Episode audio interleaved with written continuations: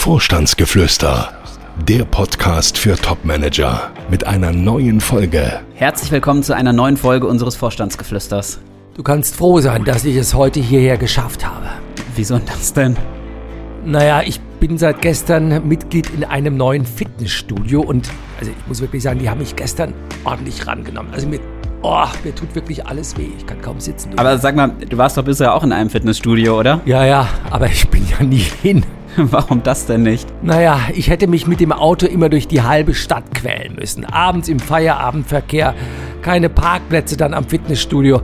Also ganz ehrlich, ich habe meinen Hintern einfach nicht hochbekommen. Ja, da sieht man es mal wieder. Oft sind es die Kleinigkeiten, die entscheidend sind. Ja, in der Tat. Und nicht nur bei der Wahl des richtigen Fitnessstudios, sondern eben auch bei der Frage, für welchen Arbeitsvertrag man sich entscheiden soll.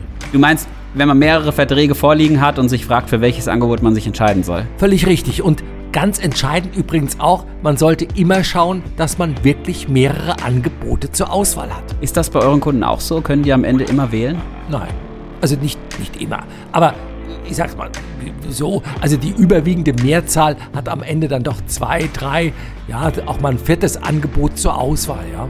Das ist ja sehr erfreulich. Und umso wichtiger ist es ja dann, dass man sich für den richtigen entscheidet. Worauf sollte man achten? Konstantin, bevor ich dir diese Frage beantworte, kann es sein, dass du etwas vergessen hast. Stimmt, der Jingle, kein Problem, hier kommt er schon. Er ist Coach, erfolgreicher Autor und seit mehr als 20 Jahren berät er Topmanager. Jetzt gibt Dr. Detambell im Gespräch mit Konstantin Müller Einblick in Themen und Trends auf Führungsebene. Sie hören Vorstandsgeflüster. Also wie findet man heraus, welcher Vertrag der beste für einen ist? Na, fangen wir doch mal mit dem Thema an, welche Position ist überhaupt die richtige? Ja, wenn du so fragst, vermutlich nicht die, die am besten bezahlt ist. Nein, denn das wäre ja zu einfach. Nein, ich glaube, wenn man einen neuen Arbeitsvertrag angeboten bekommt, wirklich zu schauen, um was geht's bei der Position? Was ist das Aufgabengebiet? Inwieweit hat auch das zukünftige Aufgabengebiet mit dem bisherigen etwas zu tun? Also auf der einen Seite sollte es ja eine Weiterentwicklung bieten, denn ansonsten setzt sich ja Langeweile ein und das nochmal zu tun, was man schon Jahre getan hat, ist ja auch nicht gerade förderlich für die Karriere. Der zweite Punkt sicherlich, die Perspektive im Blick zu behalten. Inwieweit bietet die Position, die einem da angeboten wird, wirklich eine Entwicklungsperspektive im Unternehmen? Denn wenn es eine Position ist, wo nach zwei oder drei Jahren Schluss ist, weil es also zum Beispiel um eine Restrukturierungsaufgabe geht oder ähnliches, dann ist ja auch nicht besonders viel gewonnen. Ein anderer Aspekt, wem berichtet man? Also wenn man nicht selbst CEO ist, dann ist klar, man berichtet dem Aufsichtsrat oder dem, dem Inhaber, dem Gesellschafter. Also wenn man unterhalb des CEOs ist, je näher man dran ist am CEO, umso besser, denn dann ist schon klar, man kann seine Themen besser durchsetzen, man hat mehr äh, Rückhalt auch von Seiten des CEOs, also das ist auch so ein Aspekt und natürlich völlig klar, wenn man selbst Wert darauf legt, einen großen Entscheidungs- und Handlungsspielraum zu haben, sollte man auch da sich fragen, wie bildet sich das ab? Nur als Beispiel, ich habe die Tage einen Arbeitsvertrag bekommen, da geht es um eine Geschäftsführungsposition bei unserem Kunden und da stand drin, dass bei Entscheidungen, die über 1000 Euro hinausgehen, er erstmal Rücksprache mit seinem Gesellschafter halten muss. Und, und das bei einem Unternehmen, die machen 200 Millionen Umsatz. Da habe ich auch gesagt, was ist das für ein Kindergarten? Also da merkt man so ein bisschen äh, schwieriges Thema. Nun ist die Bezahlung ja auch wichtig. Worauf sollte man bei der Vergütung achten? Naja, man sollte sich die Gesamtvergütung wirklich anschauen. Also ein Gehalt auf Top-Level setzt sich ja aus mehreren Bestandteilen zusammen. Meistens aus einem Fixum und dann den variablen Vergütungsanteil. Also da hat man Long-Term, Short-Term Incentives, man hat zum Teil eine Altersvorsorge, ein Dienstwagen kommt dazu und so weiter. Und da auch wirklich zu schauen bei den variablen Teilen, ob das, was da vereinbart wird, ob das überhaupt erreichbar ist. Also nicht, dass da irgendwelche Vorgaben gemacht werden, Ziele definiert werden, die eigentlich gar nicht erreichbar sind, weil dann ist klar, bleibt man gehaltlich deutlich unter dem, was ist. Vielleicht auch noch ein Aspekt an dieser Stelle. Ich habe in den ersten Berufsjahren gemerkt und gelernt, die bestbezahltesten Jobs oder ich sag's mal so, die überdurchschnittlich gut bezahltesten Jobs sind meistens die Zitronen.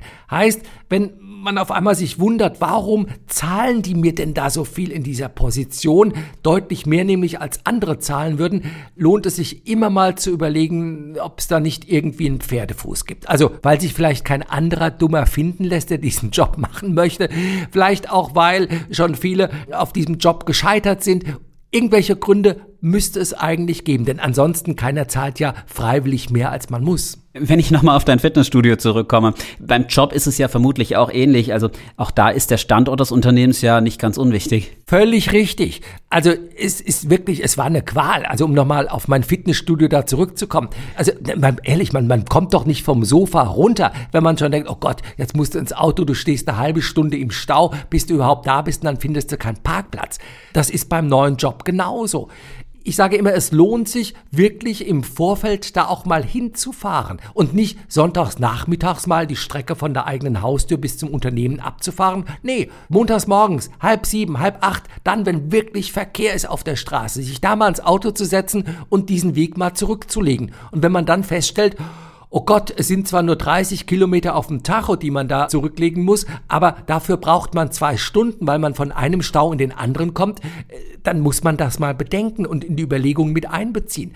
Also auch hier wirklich sich anzuschauen, wo liegt das Unternehmen, wie weit ist es weg von der eigenen Haustür. Auch andere Dinge kommen dazu. Wir haben zum Beispiel bei uns hier im Unternehmen auch so mal Überlegungen vor vielen Jahren schon angestellt, kulturell, wer passt gut zu dem anderen. Und ich hoffe, wir bekommen jetzt keinen großen Shitstorm, wenn ich das sage, aber wenn der äh, sparsame Schwabe, sage ich mal, auf einmal äh, nach Köln sich bewirbt und da auch eingestellt wird, ob der immer mit der kölnischen Fröhlichkeit und äh, dem Rheinländer Humor so klarkommt oder ob er das nicht irgendwie etwas komisch findet, das muss man auch mal bedenken. Auch der kühle Norddeutsche, ob der dann in, in Oberbayern auf einmal gut passt. Also das sind so Dinge, ich glaube, die muss man einfach überlegen. Apropos Oberbayern, da ist es in Oberbayern zum Beispiel sehr schön, aber die Lebenshaltungskosten sind natürlich auch ganz andere als in Bochum oder in Paderborn. Also auch sich das zu überlegen, mit Blick nachher auf das Gehalt oder das Unternehmen, auf den Arbeitsvertrag, den man da unterschreibt, auch das kann lohnend sein. Und man muss den Dialekt ja auch verstehen den Dialekt auch, denn das ist ja auch so. Apropos Oberbayern, ich habe mal vor vielen, vielen Jahren in Rosenheim für drei Jahre gewohnt. Das brauchte eine Zeit, bis man sich da zurechtgefunden hat.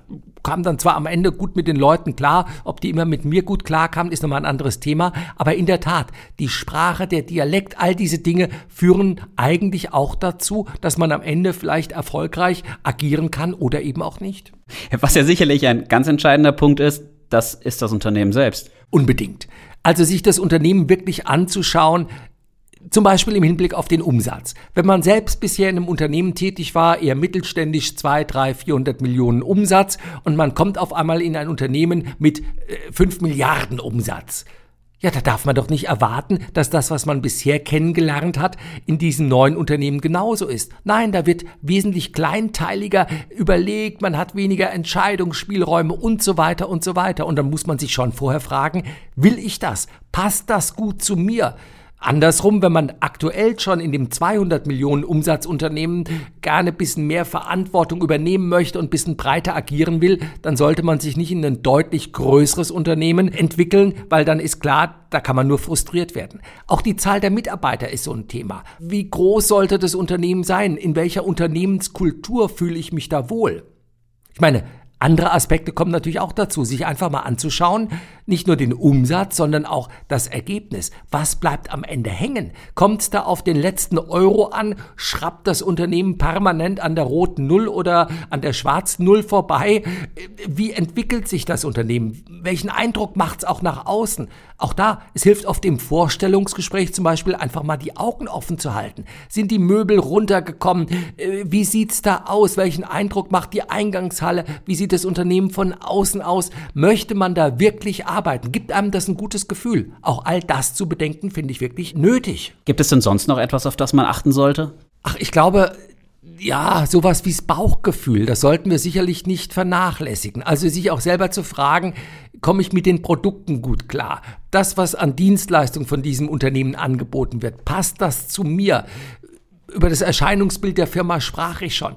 Ich meine, vielleicht ein ganz wichtiger Aspekt nochmal, sich selbst zu überlegen, wenn ich diesen Job, den ich jetzt antrete, beendet haben werde, wie sieht dann mein Marktwert aus? Also habe ich mich in eine Branche vielleicht verabschiedet oder habe ich bei einem Unternehmen angefangen, das eben keinen ganz so guten Ruf im Markt hat und dann wird am Ende auch mein eigener Ruf, meine eigene Reputation im Markt darunter leiden. Also diese Dinge sich wirklich auch zu überlegen, ich glaube, das hilft mehr als nur zu schauen, welcher Job ist der bestbezahlteste. Ja, ich merke schon, es ist wirklich nicht so einfach, sich für den richtigen Vertrag zu entscheiden und das ist ja durchaus mit Arbeit verbunden. Auf jeden Fall. Arbeit, Arbeit, die sich lohnt, denn es geht ja um einiges. Na dann hätten wir es ja fast schon wieder für heute. Fast. Denn was fehlt? Ganz klar unsere heutige Weisheit. Ja. Welche servierst du uns denn heute? Eine Weisheit aus dem alten Ägypten. Da heißt es, achte eine kleine Sache nicht gering, dass du dabei nicht zu Schaden kommst. Die Weisheit passt ja sehr gut zu dem, was wir heute überlegt haben, denn bei der Entscheidung für oder gegen ein Unternehmen sind es ja auch viele kleine Aspekte, die es zu berücksichtigen gilt, damit nachher nichts schief geht. Genau, so ist das. Und deswegen habe ich diese Weisheit ja auch für heute ausgesucht, zu der es ja auch eigentlich gar nicht mehr viel zu sagen gibt. Na dann, wir sagen Danke fürs Zuhören und freuen uns auf die nächste Folge unseres Vorstandsgeflüsters. Und bis dahin wünschen wir eine gute Zeit, in der wir die kleinen Dinge nicht gering achten und ja auch keine unüberlegten Entscheidungen treffen. Gibt es Fragen, die Dr. Detambell Ihnen beantworten kann? Schreiben Sie uns podcast at vogel-detambell.de Vorstandsgeflüster